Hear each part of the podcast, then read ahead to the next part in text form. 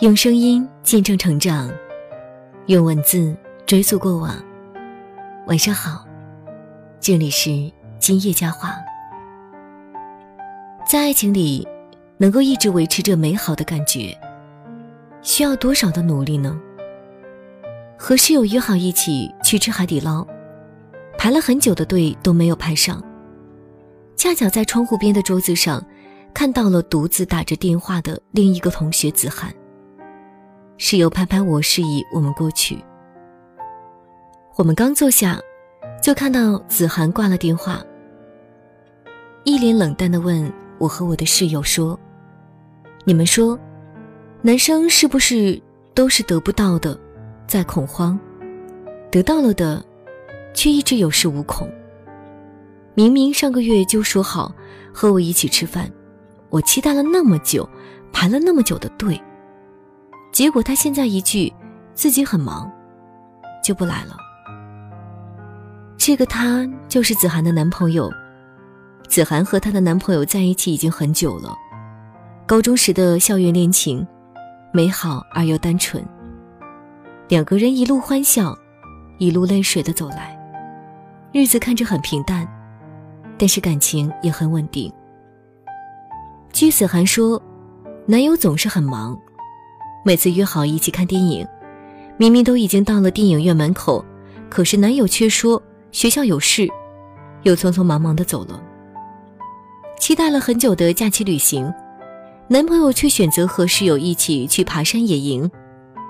子涵想要在周末的时候和男友一起窝在两个人的小床上看会儿电视剧，男友却总是想要打游戏。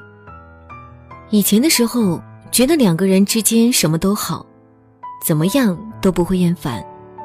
可是现在，男友一点点的时间都不想留给自己的。子涵觉得有点累了。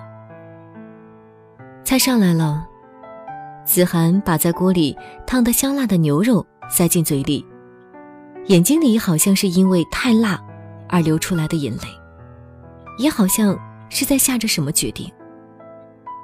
电话响了，男友的声音传来，子涵淡淡的说了一句：“等你什么时候有时间，我们分手吧。”子涵很平淡的挂了电话。我跟室友面面相觑，不敢说话。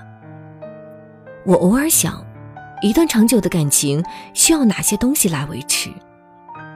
是相同的爱好，还是性格上的互补？应该都需要吧，但是最需要的，应该还是陪伴。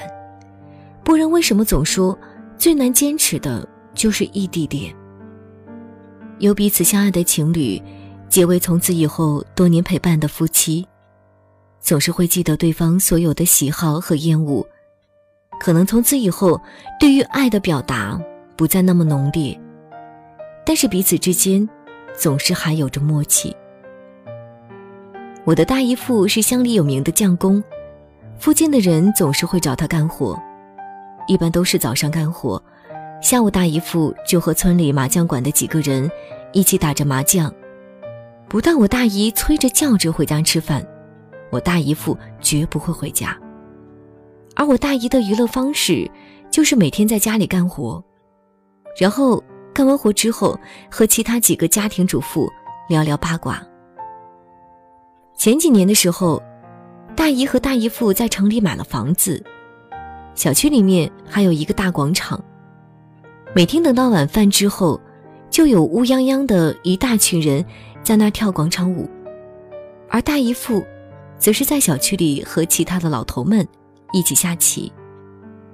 大姨父特别羡慕那些能够一起跳舞的老伴儿，大姨也期待的跟大姨父说，想要一起。大姨父，则是让他自己玩。可是大姨以前没有跳过广场舞，在小区里也没有认识的人，最后只能每天待在家里。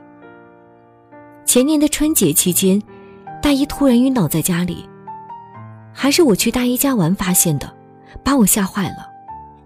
医生说，大姨是突发性脑溢血，手术之后好多天都不能说话。只能在床上躺着。不过从那之后，大姨夫再也不去打牌了，每天都在家守着我大姨，还带着我大姨一起去学了广场舞。大姨夫说：“只有当出事的时候，才发现两个人在一起的时间确实是太少了。虽然过了这么多年的日子，却好像真的没有在对方身上花时间。我们看过太多曾经无比相爱的情侣，最后分手疏远，感情不再像初恋的时候一样浓烈，是不是就变成了我需要你的时候？”你不在，等到你想起了我，就该说分手了。当身边相依为命的亲人突然不在了，才想起还有许多事情没有为对方做。我们总是自己喜乐匆忙，或许等到最后失去了，才会恍然大悟。原来生命最重要的意义。是陪伴自己最爱的人，来一起创造美好的回忆。希望你我都能学会珍惜身边的人。这里是今夜佳话，喜欢记得微信搜索公众号“今夜佳话”，关注我们。今天的今，夜晚的夜，回家的家，说话的话，我们在这里等您回家。晚安。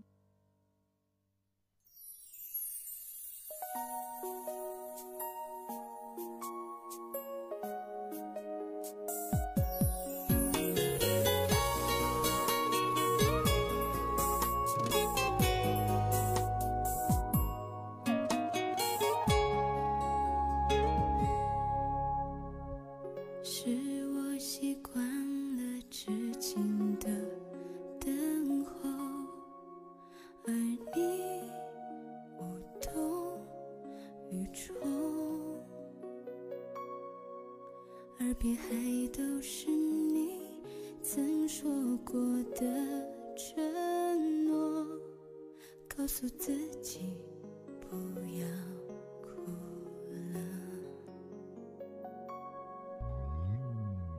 我的世界只剩下我